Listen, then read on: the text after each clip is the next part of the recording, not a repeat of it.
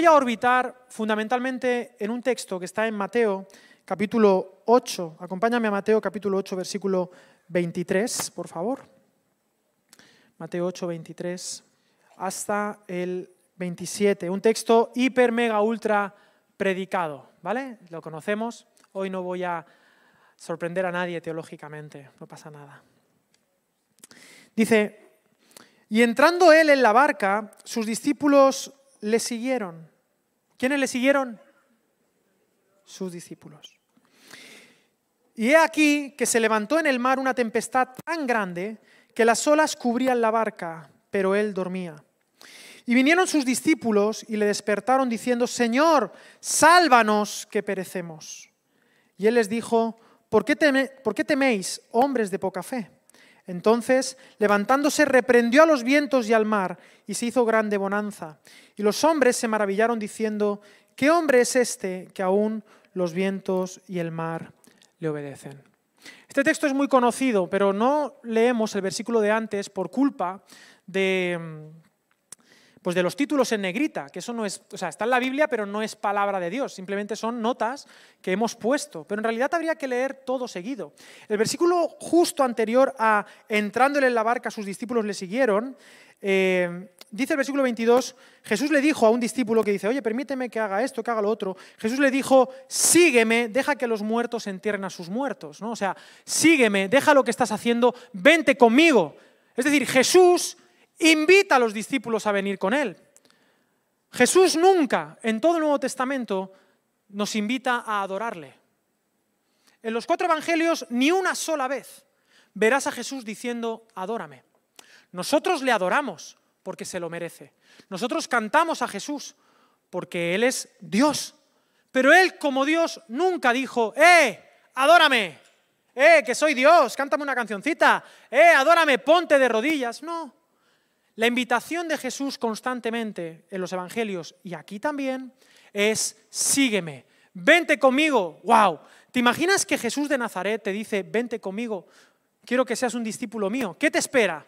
Te espera gloria, te espera una vida extraordinaria, una vida de aventuras con Jesús. Pero el siguiente versículo, se meten en la barca y ¿qué es lo que se van a encontrar? Problemas.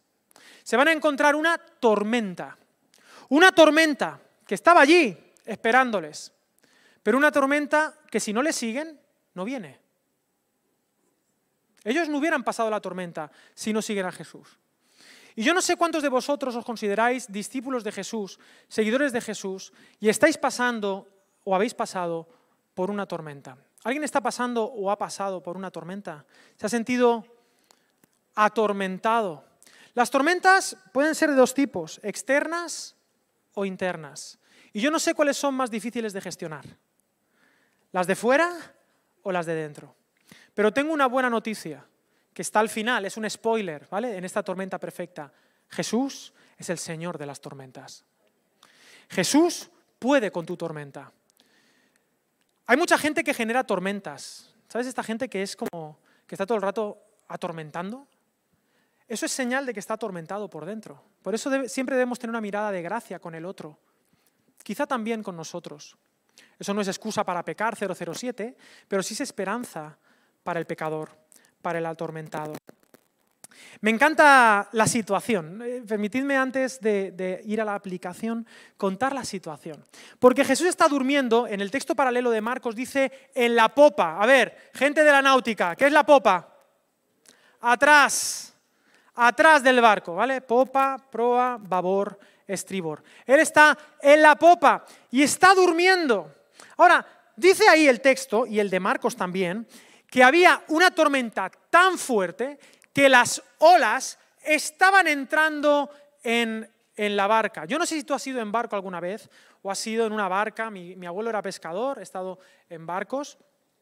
Y con una pequeña marea, una pequeñita marea sin tormenta, ya el barco se mueve. Y yo digo, ¿cómo se duerme en medio de una tormenta? Y estaba en popa, pero no solamente se movía el barco, sino que dice el texto que había olas tan grandes que estaban anegando el barco, es decir, estaba entrando agua en el barco. Entonces ahí ya sí que ya se me rompen los esquemas. ¿Cómo Jesús podía estar durmiendo en esa situación? ¿Tú te lo has preguntado? O sea, estaría reventado. Estaba cansado, no, agotado. No sé cómo estaba Jesús. O eso, o estaba esperando que le llamaran.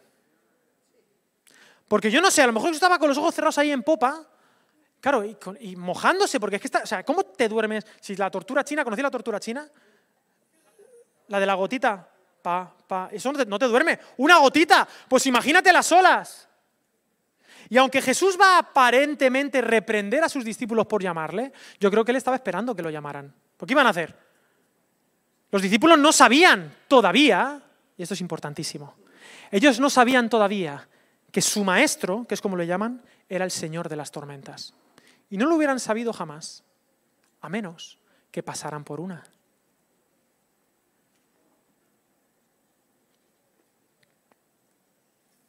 A veces, Jesús está en nuestras vidas, pero está aparentemente durmiendo.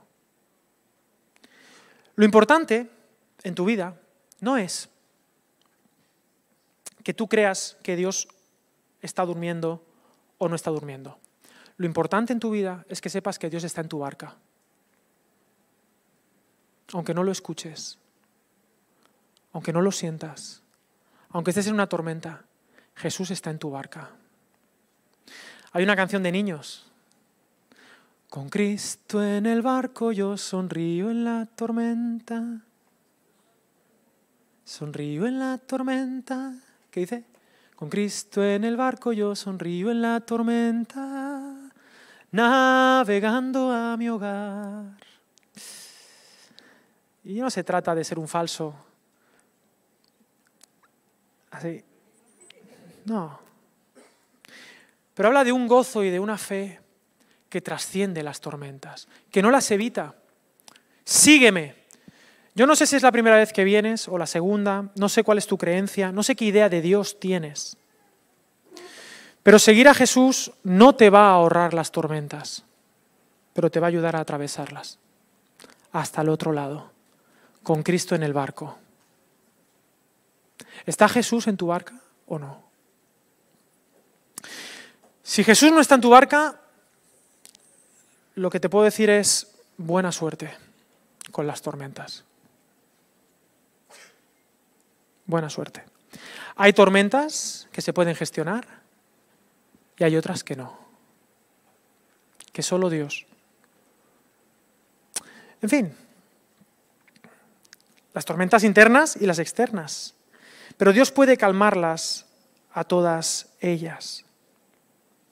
Versículo 26. ¿Qué es lo que generan las tormentas? ¿Qué, ¿Qué, generan las tormentas en ti? Ayúdame a predicar. Miedo. ¿Qué generan las tormentas en ti? Ansiedad. ¿Qué generan las tormentas en ti? Incertidumbre, inseguridad. ¿Qué generan las tormentas en ti? Falta de paz. ¿Qué generan las tormentas en ti? Falta de fe. Preguntas. Perdón, mamá. Mal genio le pone a mi madre. Doy fe, doy fe. ¿Sí? ¿Qué generan las tormentas? Perdón. Te paralizan. Te paralizan. ¿no?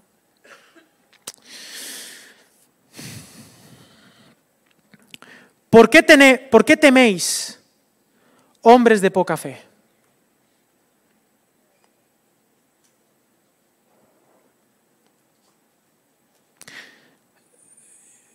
Y te quiero lanzar esta pregunta en tu tormenta. ¿De qué tienes miedo? Porque de lo que tienes miedo, eso manda en tu vida. Eso te enfoca. ¿De qué tienes miedo? ¿Cuál es el temor en esa tormenta? No, Alex,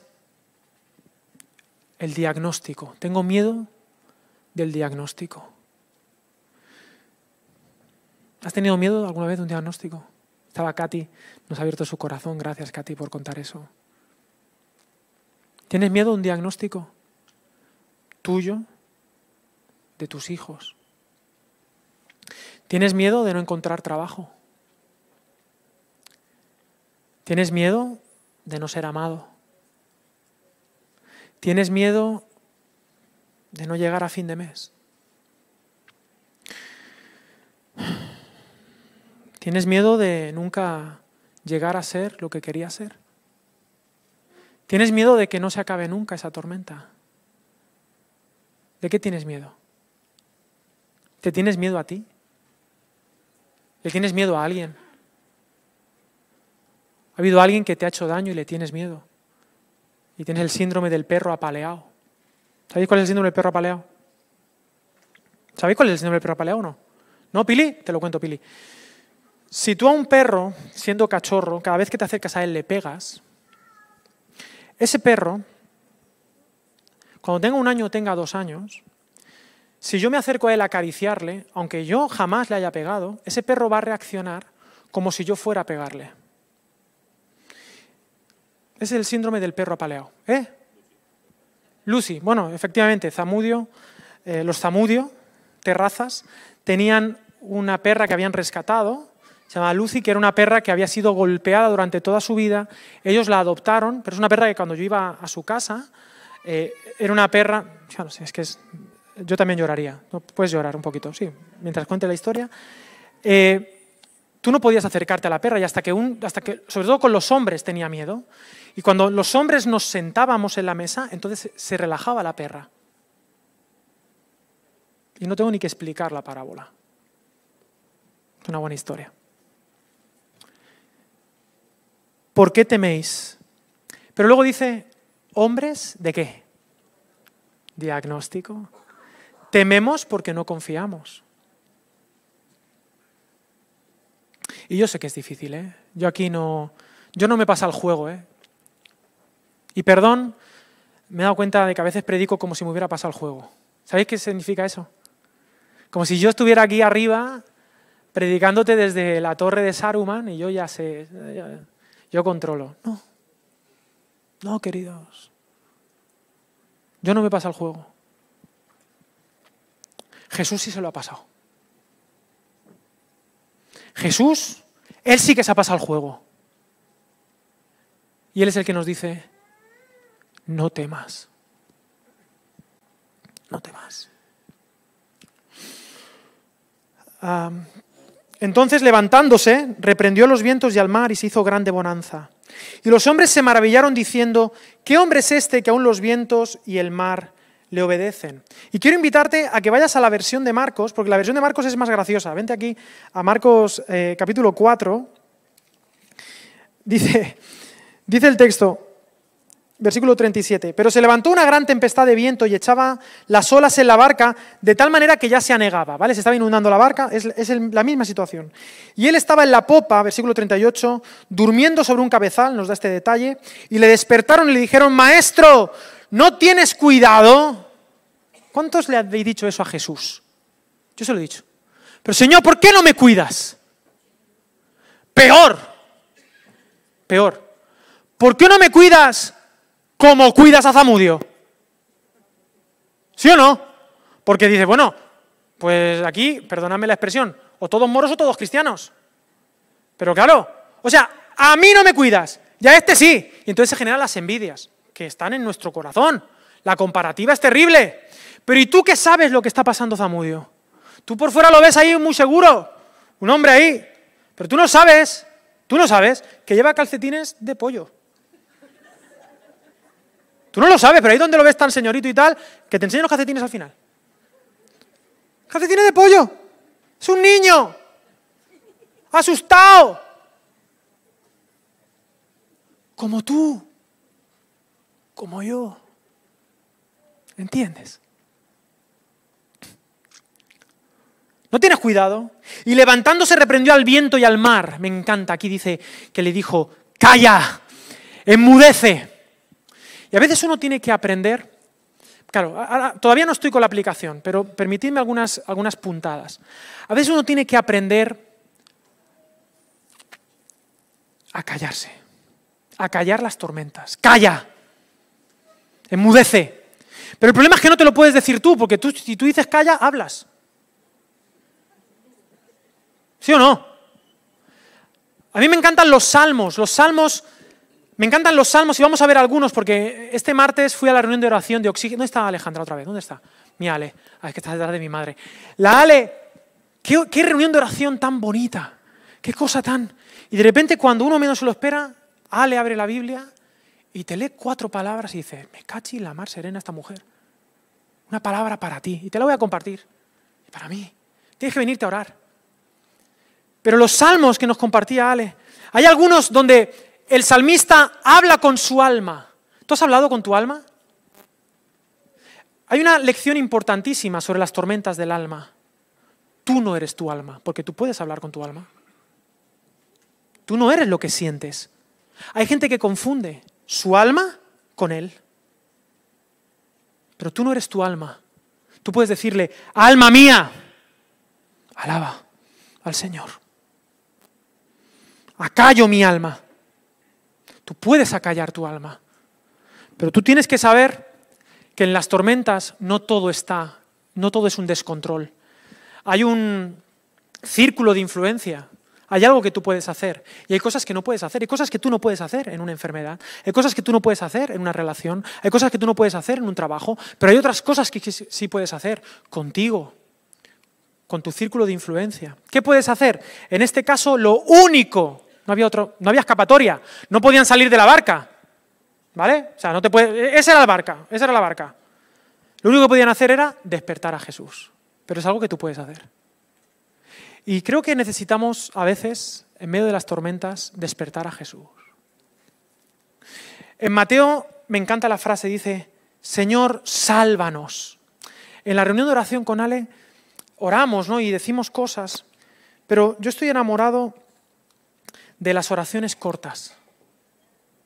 Esas oraciones cortas y honestas que se dejan de parafernalia, como los fariseos que hacen largas oraciones creyendo que por eso van a ser oídos. No. ¿Os acordáis de la parábola del fariseo y el publicano? El fariseo sacando pecho. Gracias, Señor, porque taca, taca, taca, taca, taca, taca, tengo un máster, tengo esto, no peco casi nada. ¿Y qué dice, y qué dice el publicano? El publicano no dice nada. Dice, sé propicio a mí, pecador y chao, no hay otra frase. Me encantan esas oraciones que salen del alma, como Señor, sálvanos. Señor, ten misericordia. Señor, muéstrate a mi vida. Señor, ayúdame. Y no es la palabra, es la honestidad que le pones a ella. No hace falta ser un teólogo para pedir ayuda de manera honesta al Señor. Ni siquiera hace falta ser cristiano. No hace falta que seas cristiano para decirle honestamente en tu barca, Señor, sálvame. Despertar a Dios. Comillas, comillas.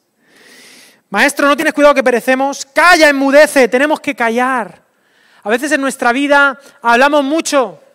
¿Te suena eso? Yo hablo mucho, me hablo mucho a mí. El Señor, calla, calla tus tormentas. Y cesó el viento y se hizo bonanza. Y les dijo, ¿por qué estáis así amedrentados? ¿Por qué tenéis miedo? ¿Cómo no tenéis fe? Y aquí viene un detalle muy bonito de este texto que no está en Mateo. Y era el punto a donde ahora ya me voy a ir a la aplicación. Entonces, dice, temieron con gran temor. Me cachi la mar serena. Nunca mejor dicho. Me cachi la mar serena. O sea, Tenían miedo en la tormenta, ¿sí o no? Pero cuando Jesús calla el viento, calla la tormenta y apacigua el mar, no tenían miedo. Dice, temían con gran temor. Tenían más miedo. ¿No dice eso el texto? ¿O me lo estoy inventando? Y se decían el uno al otro, ¿quién es este?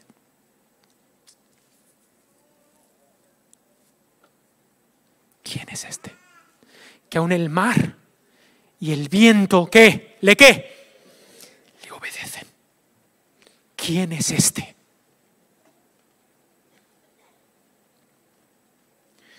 Ey, el temor puede significar respeto. Hay que tenerle respeto al mar. ¿No decía eso el Yayo, mi abuelo? Hay que tenerle respeto al mar. Pero hay que tenerle más respeto a Jesús. Porque Jesús es más peligroso que el mar. ¿Cuál es el principio de la sabiduría? El temor del Señor. Y el temor no es tenerle miedo a Dios. Cuidado, esta mañana en el café orgánico, os invito a todos al café orgánico a las 9, está siendo un banquete. ¿Quién ha estado en el café esta mañana? Eh, unos pocos se han quedado. ¿Cómo, ha estado el café orgánico esta mañana? Brutal, vente, vente. Y una de las cosas que nos ha dicho José Gallard era que a veces tenemos una imagen de Dios distorsionada. ¿Quién crees que es Dios? Dios no es para tenerle miedo en el sentido negativo, en el sentido tóxico, porque hay un miedo tóxico a Dios. Hay gente que le tiene miedo a Dios pensando que Dios, yo que sé, es castigador, es un juez implacable. No, es alguien que está buscándote la tarita, la oscuridad. No nos lo creemos, no nos lo sentimos, pero Dios te ama tal y como eres y no por cómo deberías ser, porque nadie en esta sala es como debería ser. Pero Dios te ama. Cuidado con esta imagen distorsionada de un Dios. El Dios Thor. Queridos,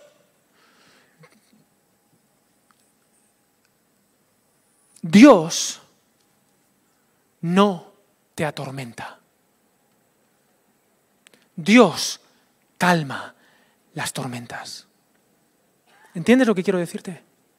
Dios no te atormenta, Dios calma la tormenta. Pero tú tienes que elegir a quién vas a temer. ¿Vas a temer a las circunstancias o a papá Dios? ¿Vas a respetar lo que está pasando en tu entorno laboral o a papá Dios? ¿Vas a respetar tus emociones? ¿Lo que estás sintiendo? ¿Les vas a obedecer a ellos? ¿O vas a escuchar la voz de Dios que te dice, no temas, sígueme? Yo puedo calmar las tormentas externas. Yo creo en un Dios, yo creo en un Dios que hace milagros, claro que lo creo. En un Dios que hace milagros económicos, milagros en la salud física. Yo creo en un Dios de milagros. Pero hay lugares donde hacen falta milagros más grandes que la salud física. Hay milagros que solo la cruz de Cristo puede hacer, como el perdón y la paz. Pero Dios es el Dios de todas las tormentas, de la externa, de la interna, de todo lo que te ocurra. ¿A quién vas a, a temer?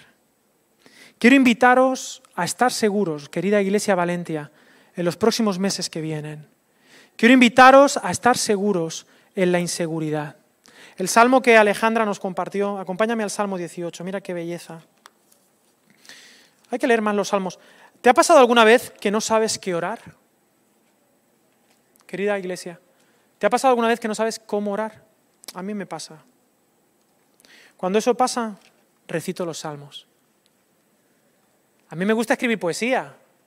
me, me considero un poeta. Decíamos, ¿eres poeta? Pues abróchate la bragueta. ¿Eso lo decíais en vuestra. en el cole? No, yo sí. Pero. Pero a veces uno se queda sin poesía, uno se seca. ¿No te ha pasado? No sé si te ha pasado. Los artistas de aquí. ¿Alguno pasa por desiertos creativos?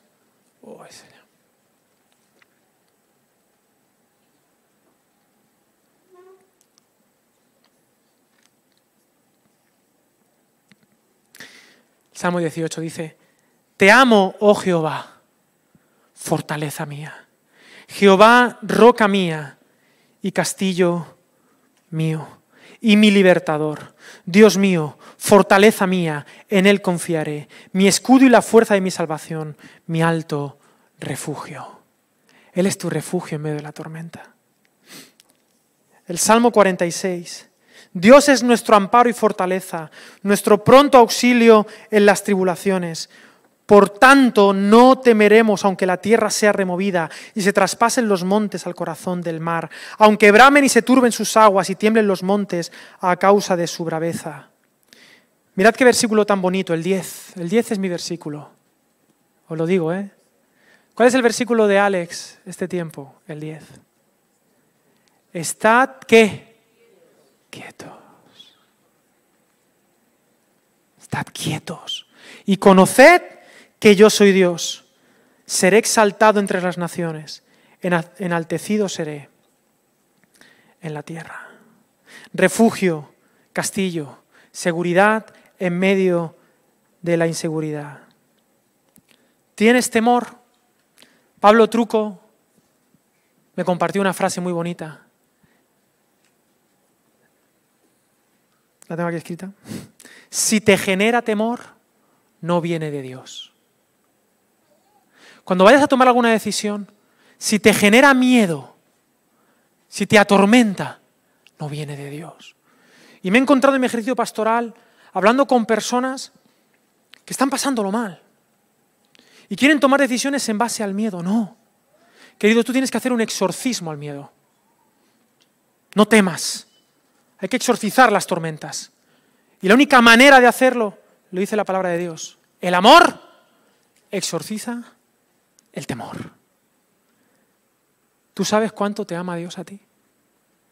Entonces lo que hizo Dios por ti, confía en ese amor, porque ese amor echa fuera el miedo, las tormentas. Estad quietos y ved cuánto os ama Dios. Estate quieto, sí, clama a Dios, pero quédate en sus manos. Sus manos son las mejores manos para restaurar tu vida, para calmar, para traer, de repente despejar todo. Pero hay que dejar que Dios, hay que dejar que Dios nos salve. Señor, sálvame. ¿No decimos eso? Espero que todos los que estéis aquí, o casi todos, alguna vez hayáis clamado a Dios. Sálvame Dios, sálvame. Pero te quiero decir una noticia. A veces uno quiere que Dios lo salve a mi manera. Y no, Dios te quiere salvar a su manera. Dios te quiere poner en terapia ocupacional. Dios te salva a su manera. Tres cositas. Qué, bien, qué pronto, que ya estoy, ya estoy terminando, eh, ya sabéis. Es relativo.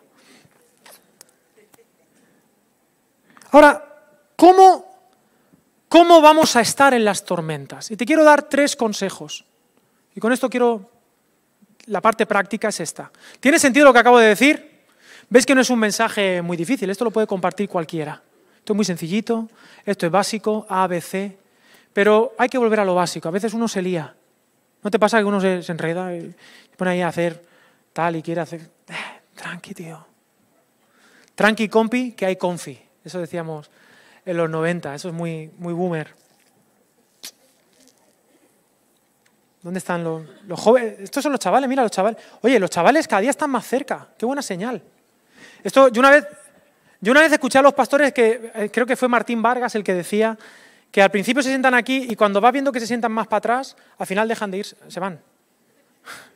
Esto como, que no es nuestro caso porque aquí es una iglesia un poco extraña, pero que suele pasar, ¿no? Que el que está aquí luego va yendo para atrás, al final se va para allá y al final, si te he visto no me acuerdo, ¿no? Esto pasa. Pero es buena señal que estén los chavales ahí. ¿Estáis escuchando lo que estoy predicando? ¿Estás apuntando, Chloe? ¿Quién está apuntando? ¿Puedes levantar la mano quién está tomando notas? Mira, mira. Yo creo en la humanidad todavía. Muy bien. Hay vida. Hay vida en esta tierra, Josu. ¿Qué te parece? El Josu ahí en la fila de los fariseos, como Dios manda. Claro que sí, ahí. Ahí aguanta, ¿eh? Y ahí está también, sí. Bueno, ¿qué estaba yo? Tres cosas, Zamudio. Te la tengo contigo hoy, ¿eh? Tres cosas. Tenéis que ver los calcetines, son una monería.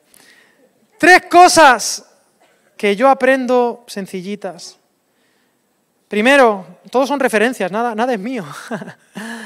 Eh, primero, un versículo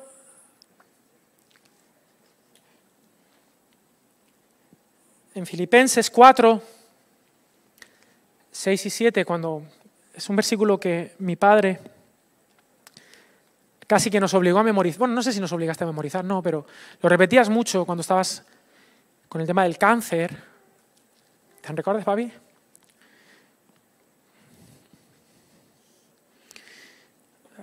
¿Alguien lo puede leer? Filipenses 4, 6 y 7, por favor.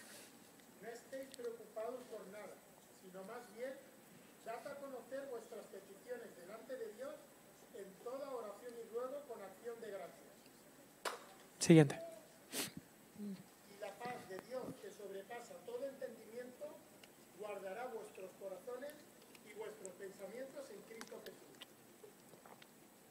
Amén. Por nada estéis afanosos si no sean conocidas delante de Dios vuestras peticiones. Iglesia, te voy a descubrir una, un secreto teológico que no te han dicho nunca en la vida. Nunca, ¿eh? Atento, ¿eh? Lo primero que tienes que hacer en medio de una tormenta es despertar a Jesús. ¿Sabes cuál es el problema? Que muchas veces es lo último que hacemos. Hablar con Dios. Habla con papá Dios. Entrégale tus cargas y dile lo que tengas que decirle.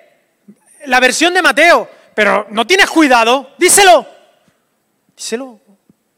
A ver qué pasa. ¿Pero qué no me cuidas, Señor? ¿Pero qué pasa? Señor, despierta, espabila. Díselo con respeto, por si acaso, pero. Pero dile, Señor, hay un salmo por ahí. ¿Por qué me has olvidado?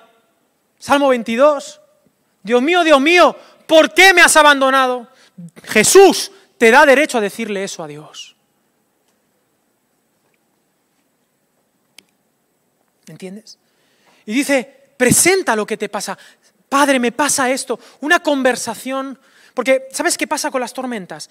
Que las tormentas te llenan de mentiras.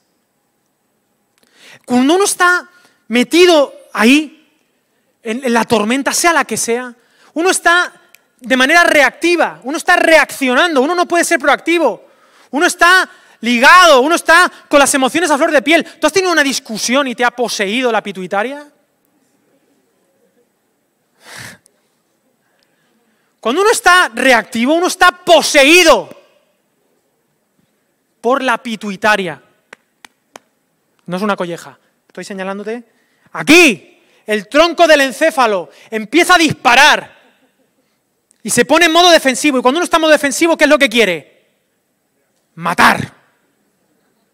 O huir. Matar o huir. Y no hay manera de razonar con esa persona. Y huye y mata. Y huye, o sea, es, la- terrible. Normalmente, cuando es entre personas, es matar. ¿Entendéis lo que quiero decir matar? Tristemente, se puede dar matar. Pero no hace falta llegar ahí para desearlo. O para decir palabras que matan. Palabras que tú sabes que están hiriendo a la otra persona, pero te da igual. Tormenta, tormenta, tormenta. Y te pones reactivo en lugar de estar proactivo. ¿Qué es estar, pro- qué es estar proactivo? Señor, no tienes... no puedo salir de este mapa mental, no soy capaz. Pero Dios sí puede darte una perspectiva diferente porque Él es el Señor de las tormentas. ¿Entiendes? Y el Señor de las tormentas sabe lo que tiene que hacer. Tú no. Tú no siempre. ¿Qué hago con este trabajo? ¿O cuántas veces me he encontrado yo en una discusión y he tenido que mediar? Digo, a ver, a ver, a ver, a ver. Vamos a hablar, vamos a bajarle a la pituitaria y vamos a pensar. Vamos a despejar la tormenta. Calla, enmudece. Lo primero, a los dos a callar. ¿De qué te ríes, Sergio? O en una situación donde uno está desesperado por una cuestión económica. Bueno, bueno, vamos a ver qué pasa. Lo primero, orar. Orar. La verdad. Tienes la presencia. La presencia de Dios es necesaria, pero la palabra de Dios también. Orar. Presencia de Dios está conmigo y hablas con Dios. Segundo paso. ¿Cuál es el primero? Orar. Media hora para decirte esto. Pero es que el segundo paso es todavía un descubrimiento aún más increíble. ¿Quién calma la tormenta? ¿Quién? ¿Cómo? ¿Cómo? Tú ya le puedes pedir a la tormenta que enmudezca, que la tormenta no va a hacer ni caso, porque tú no tienes autoridad sobre la tormenta. Y este es el gran problema del ser humano. Cree que puede controlar sus tormentas. Pero tú no puedes. Lo único que puede controlar las tormentas es la palabra de Dios. La voz de Dios. La verdad en su presencia. Jesús habló y dijo, calla, enmudece. Eso es lo que Dios nos ha dado. Tú oras y tienes su presencia. que es una presencia consoladora. Él está aquí, es una presencia que te da esperanza, pero tienes que permitir que la palabra haga su trabajo en ti, porque tú no vas a poder con la tormenta, pero la palabra de Dios sí va a poder con la tormenta. Su presencia y su palabra en espíritu y en verdad. ¿Qué puedo hacer? Bueno, ¿qué dice la palabra de Dios? Lo que diga la palabra de Dios, haz. he descubierto un planeta nuevo en el sistema solar. Pero es que, hermanos, es así. Y si no es así, buena suerte.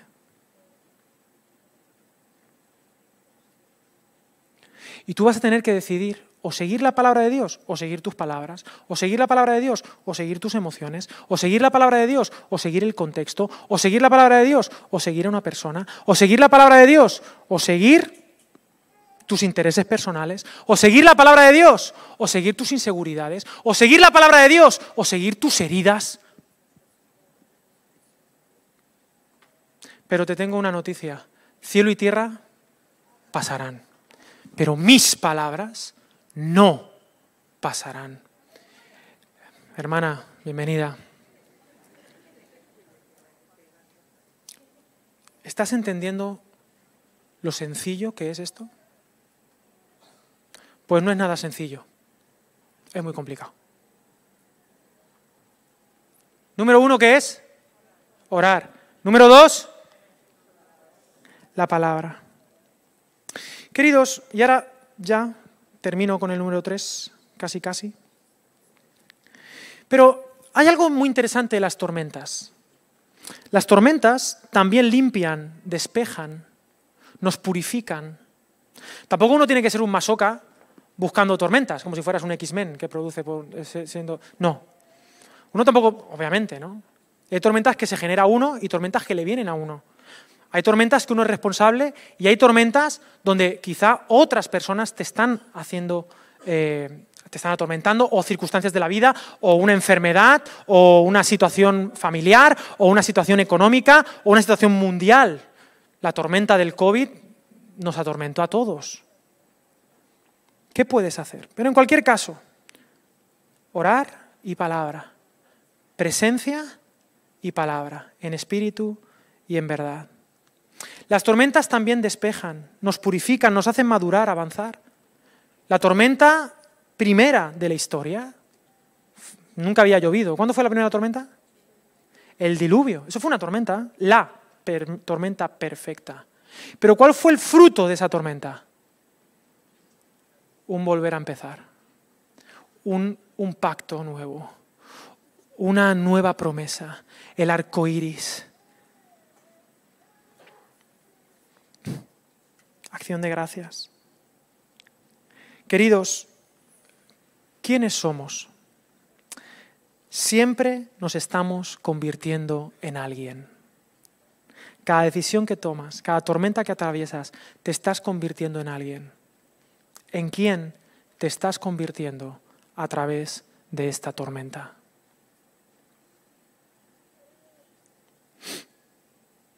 ¿Cómo podemos convertirnos más en Jesús? En nuestra barca necesitamos su presencia y su palabra. Su presencia. ¿Tú sabes que Dios, tú sientes la presencia de, sientes, sabes que tienes la presencia de Dios? ¿Te sabes amado por Dios? Porque cuando uno se siente amado por Dios, es más fácil escucharle.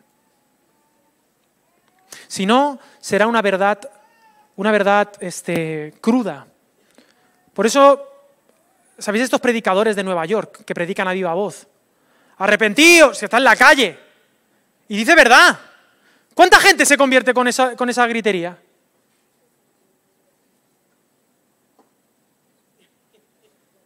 Nadie. ¿Por qué? si está diciendo la verdad, ¿sí o no? Pero si es una verdad sin presencia, sin, sin saberte sentido, eso no transforma. La palabra de Dios no es solo esta letra, ¿eh? El mensaje de Dios es Jesús. Es que Él vino a nuestra vida. y eso es lo que nos convirtió y nos transformó. No solo la letra fría, cruda, la verdad que yo te pueda decir sino que te sientas sentido. Y quiero decirte, Dios te siente. Dios está en la barca contigo. Jesús no está fuera de la barca diciendo, ¡eh! ¿Qué pasa? No, Él está ahí. Él no está fuera de tu problema, Él está en tu problema. Frente a todo lo que puedas vivir, hay una frase poderosa que Dios te puede decir y necesito que la escuches. Y esta frase es la frase de las más poderosas de Dios. Yo también. Yo también. Yo sé lo que se siente ahí. Yo lo sé. Yo también he estado en una tormenta. Yo también sé lo que es la incertidumbre. Yo también sé lo que es, decía Leo, sentirme paralizado. Yo también sé lo que es tener ansiedad y sudar sangre de la ansiedad que tengo. Yo también. Pero yo me paso al juego. Yo me lo he pasado.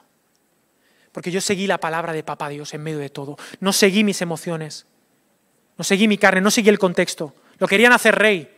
Menuda tentación. Le querían dar todos los reinos, hacerle jefe de la ONU. ¿Satanás podía, ¿Satanás podía o no podía? Podía, porque los estados le pertenecen a Satán. Son suyos. Pero dijo, no, no, yo también. Y yo voy a la cruz contigo. Y yo siento lo que tú sientes. ¿Y hasta dónde vas a llegar? ¿Hasta la muerte? Hasta la muerte me voy contigo, dice Dios. Ese es el Dios en el que yo creo. Cuando nos sentimos sentidos, nos sentimos amados. Y cuando nos sentimos amados, podemos recibir la palabra de Dios y obedecerla. Obedecerla. Porque si escuchas la palabra, si eres oidor pero no hacedor, dice el texto, te engañas a ti mismo.